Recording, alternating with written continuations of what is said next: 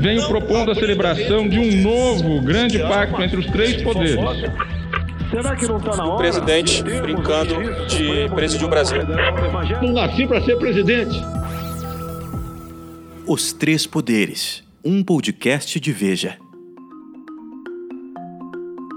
Olá, estamos começando mais um podcast da série Os Três Poderes.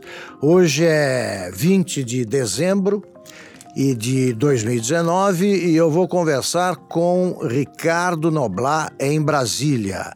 A Dora Kramer tá, tirou alguns dias de folga, mas aí estará de volta e vamos nos revezando por aqui. É um prazer conversar com o meu velho e querido amigo Ricardo Noblat. Tudo bem, Noblat? O prazer é meu, senador. Tudo bem, tudo ótimo. Então vamos lá. Como sempre, começamos com a capa da revista Veja, que acaba de chegar às bancas e está sendo distribuída entre os assinantes. A chamada diz: Um presidente sem filtro. Em entrevista exclusiva, Jair Bolsonaro faz um balanço do seu primeiro ano de governo, acusa Wilson Witzel de querer destruí-lo no caso Queiroz, diz que um ex-assessor estaria envolvido no plano para assassiná-lo e projeta uma chapa, aspas, imbatível com Sérgio Moro para 2022. É, são vários assuntos, né, Noblar? É uma longa é, conversa com o presidente, ele trata de, de, desses temas, sobretudo desses temas que figuram na capa. Então vamos conversar. Eu quero começar perguntando a você que balanço você faz dessa entrevista, o que, que você achou, o que, que você destacaria entre as tantas declarações. Olha, tem, tem muito a destacar nessa entrevista, até, vamos dizer, nem tanto apenas pelo que o Bolsonaro falou. E ele falou de várias coisas, você mesmo citou aí, é, ataques ao Witzel, é, referências a um possível ex-aliado que teria interesse em matá-lo, quer dizer, ele produziu aí uma série de fogos de artifício, né, a explosão de uma série de fogos de artifício que vão ficar brilhando ainda aí por um tempo. Mas eu te confesso que o que mais me chamou a atenção nesta, nesta entrevista e nessas revelações do, do, do Bolsonaro foi o que a própria revista apurou sobre a forma como o Bolsonaro vive no Palácio da Alvorada. Isso, isso eu achei talvez a coisa mais reveladora de tudo, porque a revista descreve é, que ele vive dentro do Palácio do Planalto de uma forma absolutamente. não é só isolada, aliás, a maioria dos presidentes se queixa do isolamento. No caso dele, é o isolamento por escolha dele. Ele não recebe pessoas lá, a não ser muito raramente, e a não ser assessores. Ele leva uma vida ali dentro, quando, quando está no Palácio do Alvorada absolutamente esquisita, ele não consegue dormir direito, ele volta a repetir isso, vive de madrugada nas redes sociais, faz questão de destacar que continua com um revólver ao alcance da mão. Isso e, e, até fala, se refere a outras armas que existiriam por aí, ele cita, se referindo ao Palácio da Alvorada. A paranoia dele com a questão da segurança é, é, é absurda. Recentemente, a revista conta isso. O, a segurança presidencial teve de comprar um equipamento para derrubar eventuais drones, porque Bolsonaro acha que ele vive sendo monitorado por drones ali, até no Palácio do Alvorada. Uma outra coisa notável sobre essa, essa rotina, esse modo de viver e de exercer o cargo do Bolsonaro, pelo menos quando no Palácio do Alvorada, é, é a revelação feita pela revista de que existe um provador oficial não oficial, um oficioso, um provador de comida para Bolsonaro, quer dizer, alguém que come, prova comida que antes será, que depois será servida a Bolsonaro, certamente para evitar se ela saber se ela, para prevenir se a comida está envenenada ou não. Mais uma vez, Bolsonaro levanta a camisa para o fotógrafo da Veja e mostra o corte que levou. Mais uma vez, e aí sim entra, embora sem dizer quem, levanta suspeita de que não foi só o Adélio Bispo que o esfaqueou, por trás do Adélio haveria outras pessoas, inclusive um ex-aliado dele, que ele não diz o nome, mas que até as pedras ali da, do calçamento da Praça dos Três Poderes sabe a que ele se refere, que é ao ex-ministro Gustavo Bebiano, por todas as indicações que ele dá. Quer dizer, ele sugere que o Gustavo Bebiano, que presidia o PSL, que foi absolutamente fiel a ele durante a campanha, que advogou para ele, que foi ministro dele da Secretaria da Presidência da República, estaria ou poderia ter estado por trás do atentado à vida dele. Aí, aí é uma paranoia extrema, extremista, é, é uma maluquice. Olha, Noblar, ah, esse isolamento, é, é um, o, o, isolamento imposto aí pelo poder é quase inevitável, mas jamais eu vi chegar jamais, jamais eu vi essa coisa ir tão longe. Os problem, um dos problemas dos governantes é justamente o cerco dos áulicos. Né?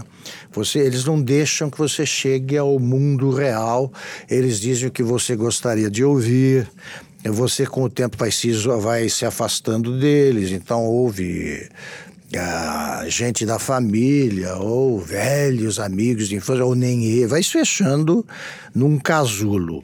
Nesse caso aqui, é, é, é o caminho mais curto para paranoia, porque você nem dos. Você não tem nem áulicos por perto, você não tem ninguém.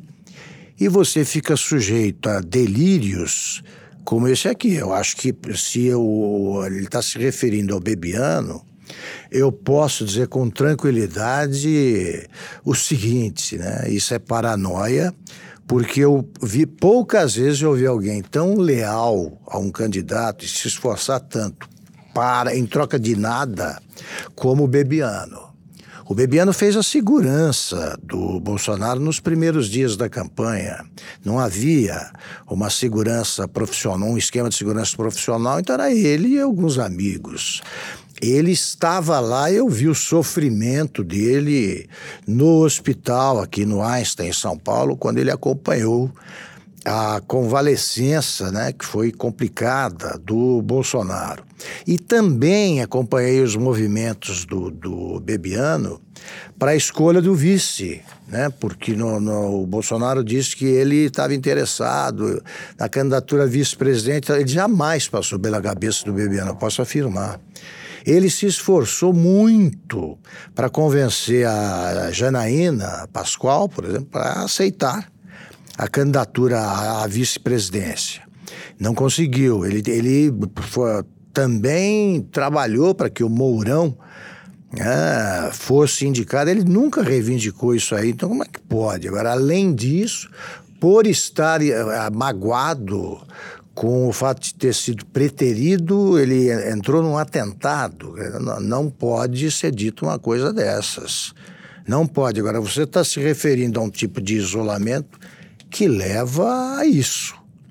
É, é, muito grave. Leva ao desvairio, a você ficar com, com teorias conspiratórias o tempo inteiro. A Veja, a, a, reportagem da Veja observa, por exemplo, que ele não vai à parte externa, ele raramente frequenta a parte externa do Palácio da Alvorada com medo de um possível novo atentado. a, a, a matéria também destaca que existe é, como se sabe, no Palácio da Alvorada, um belo auditório para você assistir filmes. Os presidentes sempre Isso. assistiam filmes ali, até mesmo o maluco do Jânio Quadros gostava de gostava. assistir Bang Bang. Bang Bang. Muito bem, ele só assistiu e vai fazer um ano um filme nesse, nesse, nesse auditório fantástico que tem para que ele possa assistir filme no Alvorada. ele, ele, ele faz questão de desconhecer a autoria e o significado das obras de arte que tem no Alvorada. E eu não sei qual foi o presidente que disse que aquilo ali é muito mais um museu do que qualquer outra coisa. Em parte é verdade, tem magníficas esculturas, quadros importantes. Ele passa por aquilo ali tudo sem, sem, sem, sem despertar interesse, sem se interessar por isso. E quando ele fala, e aí parece até piada, mas não é, quando ele fala das emas que vivem soltas nos jardins do Palácio da Alvorada, ele se refere a elas como aqueles bichos do, do, do cinema, do filme do Jurassic Park. Pode até lembrar alguns, alguns daqueles bichos ou animais pré-históricos, mas não é bem o caso.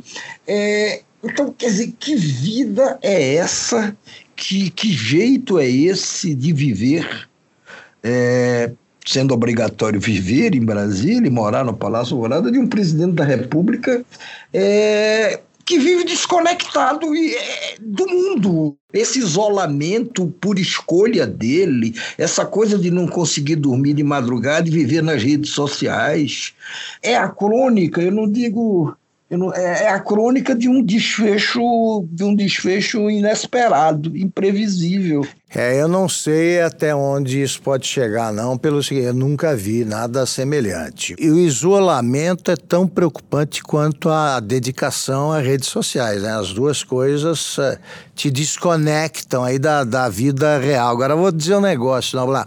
Você se elege presidente da República, você tem o dever de ser feliz, de ficar contente com o cargo.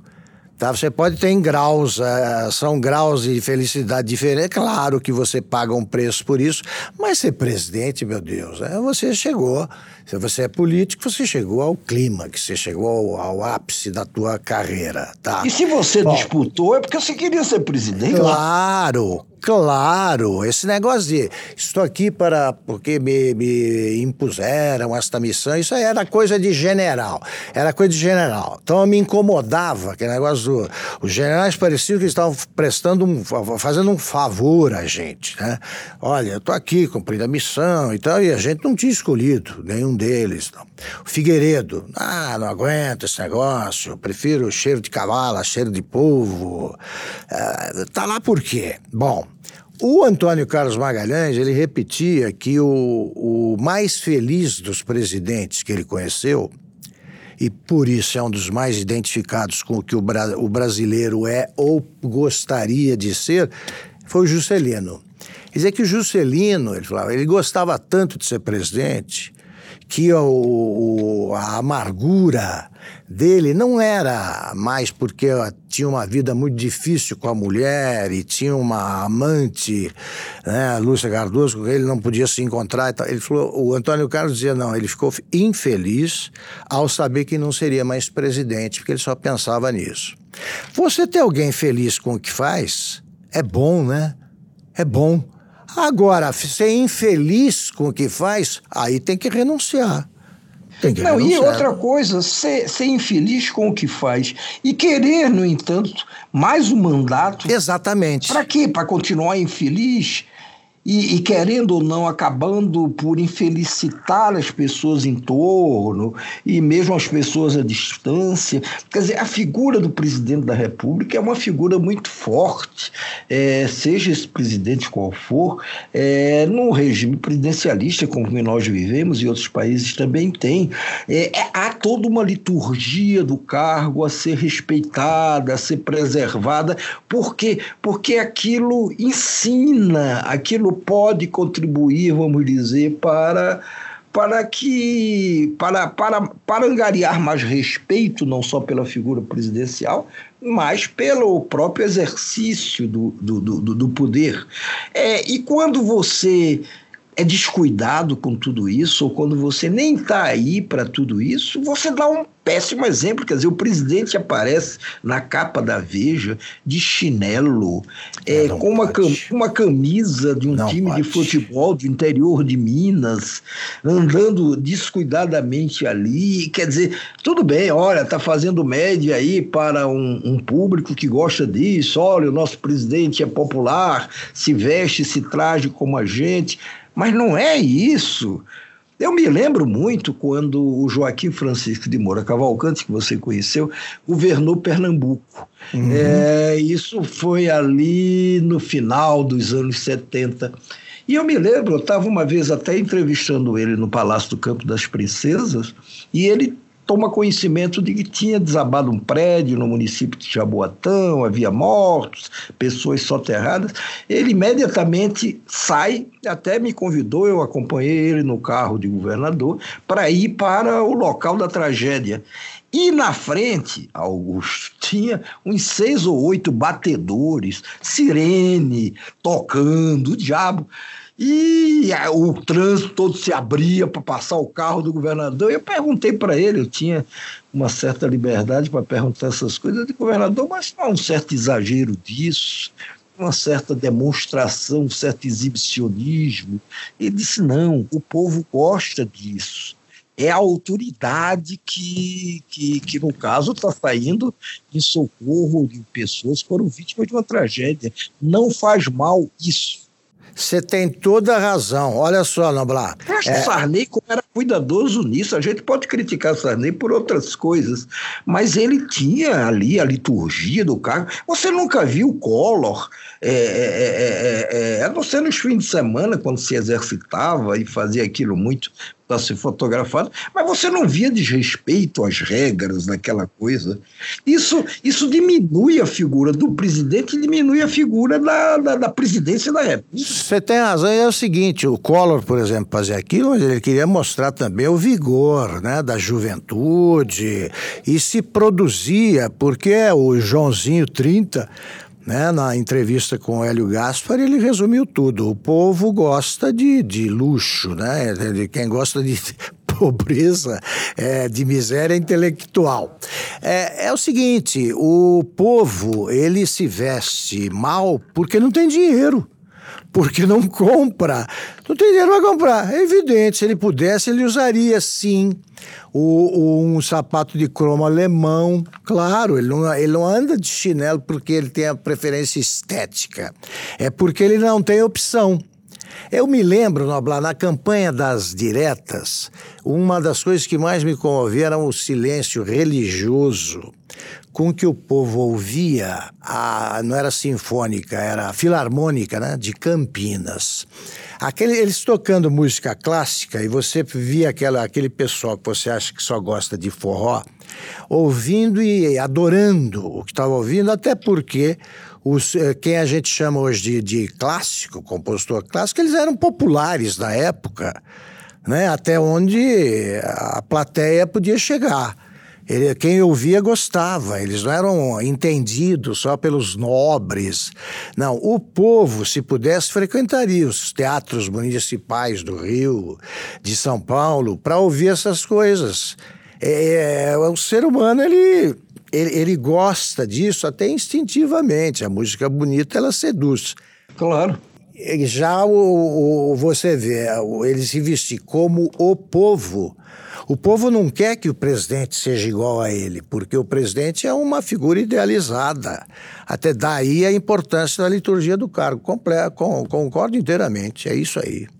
Bom, além de todos esses problemas, o presidente ganhou mais uma agravante essa semana que foram as, as uh, revelações, novas revelações, em torno do caso Flávio Bolsonaro Queiroz. O que, é que você tem a dizer, Nabular? Olha, é, isso está mexendo, de fato, muito com, com a irritabilidade do Bolsonaro, com o temperamento dele. Haja visto o que aconteceu hoje de manhã, aqui a saída do Palácio do Alvorada o Bolsonaro, como sempre, faz ali uma, um pit stop no, na, na saída, no portão, e para cumprimentar principalmente fãs ardorosos, bolsonaristas, que estão sempre ali à espera de um fazer uma selfie com ele, trocar uma ideia, ou pelo menos fazer uma frase, alguma coisa desse tipo.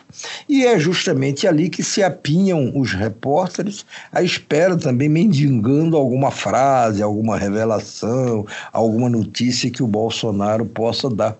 E hoje de manhã, quando é, um repórter começou a perguntar sobre o caso do Flávio e do Queiroz, é, que teve desdobramento essa semana, a apreensão de documentos, com a revelação feita pelo Ministério Público da, dos rolos, ou da natureza dos rolos nos quais estão envolvidos Flávio e Queiroz, quando um repórter pergunta ao presidente da República sobre isso, o presidente da República o ataca de uma maneira de uma maneira absurda. Qualquer maneira de ataque poderia ser considerada absurda, mas essa particularmente, ele vira para o repórter ao invés de responder ou dizer não, eu não quero comentar, coisa que ele tem todo o direito de fazer. Não, ele vira e diz: "Vem cá, você você você não é um homossexual não, é?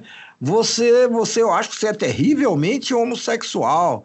Veja, mas isso para mim não faz diferença. E aí acrescenta: você está apaixonado pelos meus olhos azuis?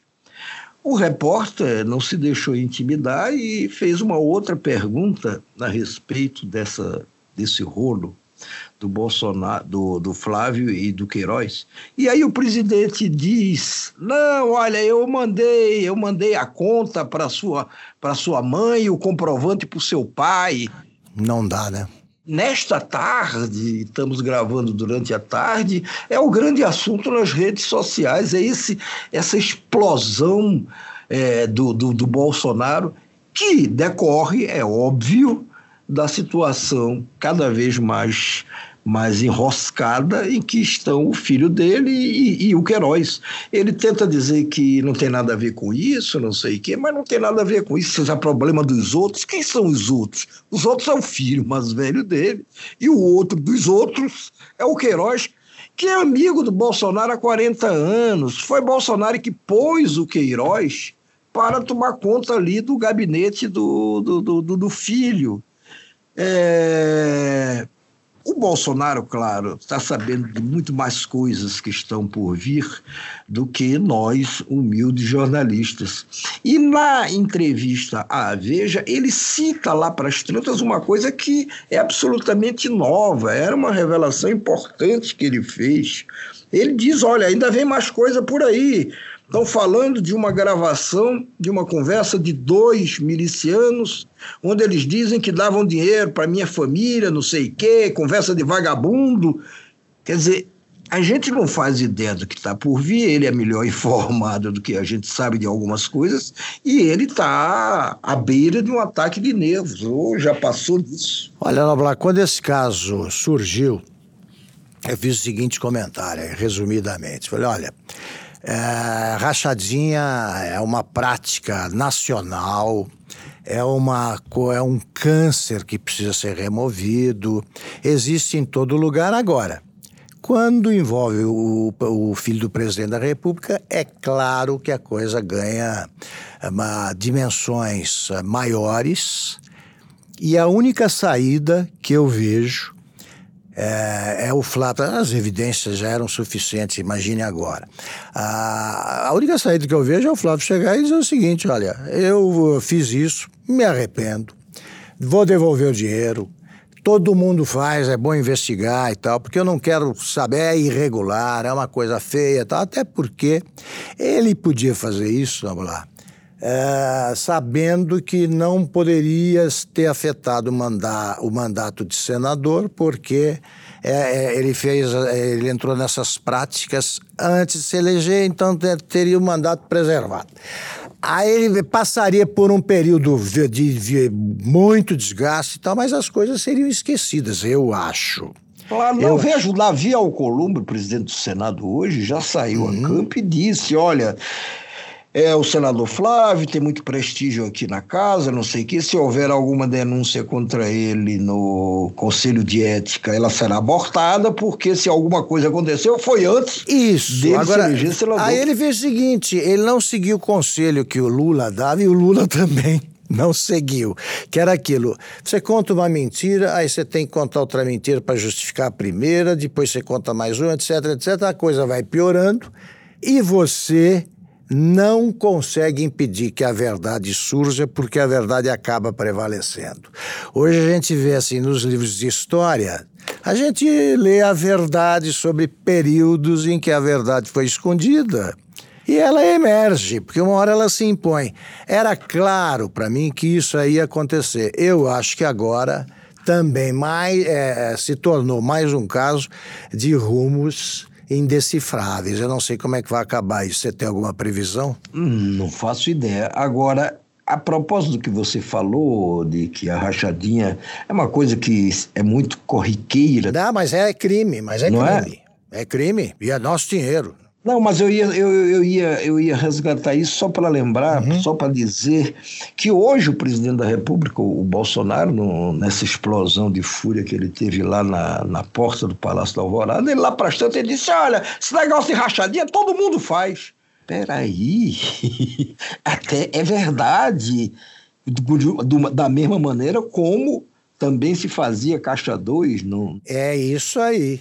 Não é? Mas, mas o presidente da República querer justificar é, um crime, porque se isso de fato aconteceu, é um crime, está tipificado como crime. Você não pode empregar pessoas numa repartição pública, no caso a Assembleia Legislativa do Rio de Janeiro, e, e aqueles empregados serem constrangidos a devolver parte dos seus salários que são pagos com dinheiro público e aquele dinheiro serve para quê? Para financiar despesas ou a vida boa eventual do parlamentar. Isso é crime. Ponto. Perfeito. O presidente da República não pode chegar e dizer, ah, mas todo mundo faz. Claro que não, claro que. Você tinha que fazer. Aí que tá. Por isso que eu disse que eu, eu recomendei o remédio heróico, pensando, me, me colocando no lugar dele, como é que eu escapo dessa?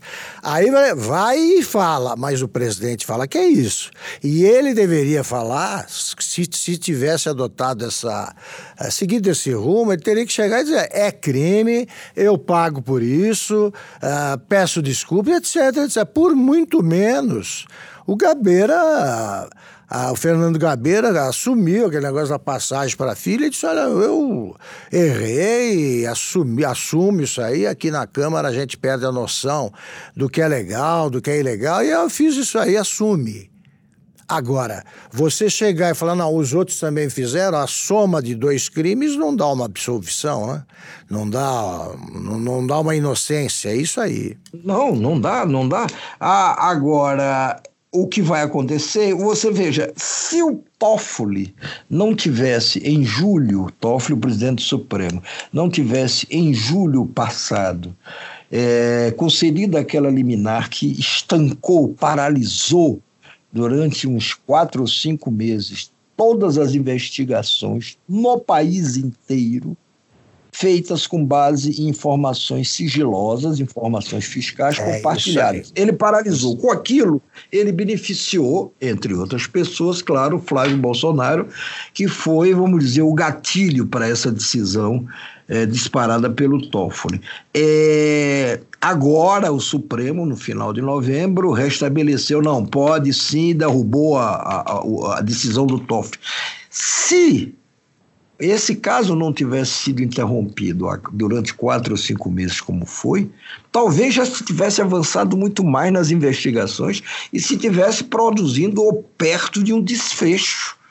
Mas não, como isso ficou parado, ainda assim a gente se surpreendeu já com o Ministério Público fazendo revelações que não se imaginava que pudessem sair agora. É, o que vai acontecer em seguida é, é- é imprevisível, porque você não sabe qual será a reação do presidente, você não sabe a reação de sua família. É, eu acho que nesse momento eles vão disparar sobre vários alvos. Eu digo eles, eu estou falando a família presidencial, a entourage presidencial, para tentar desviar o assunto. Mas não se desvia, não vai se conseguir desviar desse assunto. Não adianta nada, né? Não adianta nada. Olha só, Noblar, nós estamos aí nos minutos finais da nossa conversa, vê como passa rápido, né? Tava com saudade da conversa aqui. Você, olha aqui, temos, por falar em filho de presidente, né? Nós tivemos a entrada em cena na semana passada do Lulinha e agora, ontem, mais precisamente, for, a, a Polícia Federal constatou o envolvimento do enteado, né, o Marcos Cláudio, Uh, e de outro filho, Sandro Luiz uh, Lula da Silva. É, aparecem empresas fantasmas, uma repassando dinheiro para outra, dinheiro que vinha da, da Oi Telemar. Esse caso aí eu acho que a gente vai conviver com ele também por algum tempo. Né? Eu acho que demorou a chegada, a, a incorporação ao elenco aí dessas maracutaias todas, desse faroeste à brasileira, demorou a, a incorporação dos filhos do Lula, mas eles chegaram para ficar. É, acaba esse negócio de família, a história tá, tá, tá, tá, tá coalhada de exemplos disso, né? Acaba essa questão de família, de, de gente poderosa, sendo talvez um dos maiores obstáculos a essa gente poderosa quando tenta governar. Porque muitas vezes nem, nem precisa haver, na maioria, talvez na maioria dos casos, não sei, é, não precisa haver nenhum pedido especial do pai para que os filhos sejam atendidos ou protegidos pelo poder político, econômico, etc. Tal, já esses, são esses poderes que já se aproximam, já se antecipam, porque na medida em que agradam os filhos ou os parentes do governante, esses poderes, esses grupos influentes imaginam que podem conseguir, geralmente conseguem favores, tratamentos especiais e tudo. Então, essa coisa dos filhos do Lula se arrasta, como você disse, já há muito tempo. Eu acho que ainda está longe de um desfecho. Até porque, é, em decisão recente, o desembargador Gebran, lá do TRF 4 em Porto Alegre, que tem sempre é, sido muito rigoroso nas penas, nos seus pareceres e tudo, ele diz que no caso especificamente da ligação do, do, do, do Lulinha com a Oi e, e, a possível, vamos dizer, ligação disso com a compra do sítio de Atibaia, ele diz que ele não está convencido ainda de que isso aconteceu. O que não quer dizer que não tenha acontecido, e o que não quer dizer que o Lulinha não tenha sido beneficiado pela Oi. Não, não, não, quer dizer isso, mas quer dizer que ele ainda não está convencido, mesmo pela narrativa do Ministério Público, e uma coisa tem ligação com a outra. Mas isso vai dar muita dor de cabeça ainda Lula. Talvez não tanta quanto a dor de cabeça que ele tem de ser uma pessoa agora libertada, mas com o risco de eventualmente ser preso, se condenado em outros processos, e desde já uma pessoa que, por enquanto, não pode se candidatar a coisa alguma, porque é um ficha suja. Perfeito. Noblar, o, o meu pai, que foi político, dizia uma coisa que você sabe, é, eu sei, ele lembrava sempre, mas eu sabia, você sabe. E os políticos, ah, alguns políticos parecem, fin, eles fingem que não sabem. Meu pai dizia o seguinte: se você quiser magoar um cara, você ofenda o filho. Se você quiser agradar, você agrade, afague o filho. Você que é pai, eu também sou dizer, nós sabemos que é isso mesmo, né? Nada magoa mais do que ataque ao filho. Porque você tem a tentação de. Você não quer que isso aconteça, porque quando é com a gente, a gente se vira, a gente sabe como brigar. E o filho, assim, os empresários sabem dessa verdade há muito tempo, né? Teve uma, uma, uma época, é só para pegar também para lembrar. E tuas considerações finais, pode emendar. Tá, num episódio que você, você citou o personagem do Antônio Carlos Magalhães, que nós conhecemos muito bem daquela Isso. época, no governo da Bahia, ministro de governo. O Antônio Carlos, é, por conta de uma matéria que nos anos 80 eu fiz no Jornal do Brasil, o Antônio Carlos rompeu comigo, me ligou dizendo todos aqueles de lá foram. Isso, é, ele brigou comigo também, é isso aí e ficamos anos sem falar. Até que veio a Constituinte de 88. Eu estava fazendo uma coluna sobre Constituinte para o Jornal do Brasil. E eu falei lá do surgimento de um, de um potencial líder, o Luiz Eduardo Magalhães, que era deputado federal. Oh, e é verdade, e era isso mesmo. Aí, nesse dia que saiu essa coluna, ele telefonou para mim, ele tinha uma expressão que eu não, não sei se guardei bem de memória, que ele dizia o seguinte: quem meu, be... quem meu filho beija, minha boca, ou quem meu filho afaga, minha boca beija. Uma é isso assim. aí, é isso aí. A partir de agora, estabelecemos relações, não sei o quê. Exatamente. Perfeito. Bom, lá. Terminamos aqui o podcast Os Três Poderes de 20 de dezembro de 2019. Eh, Nas duas próximas semanas estaremos de, de férias, né? o Noblar, Dora e eu, Augusto Nunes. Eh, voltaremos eh, daqui a três semanas para continuar esse podcast em companhia de vocês. Muito obrigado.